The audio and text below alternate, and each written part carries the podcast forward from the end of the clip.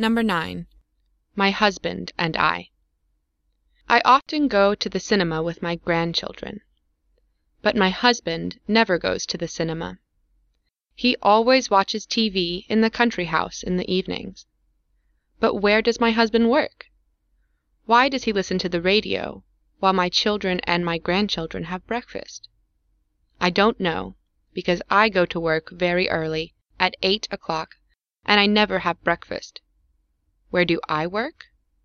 I work in the office. Why do I work every day? Because I earn money. I am the breadwinner in our family. When do I work?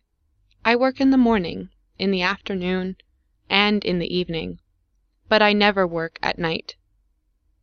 How often does my husband call me? Quite often, because he works very little and I work a lot. That's why I earn a lot. I am often tired, and sometimes I have a headache.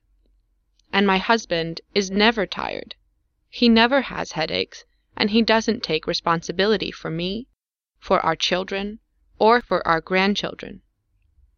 I complain about my husband all the time, but the truth is that I love him very much. He is just a big child.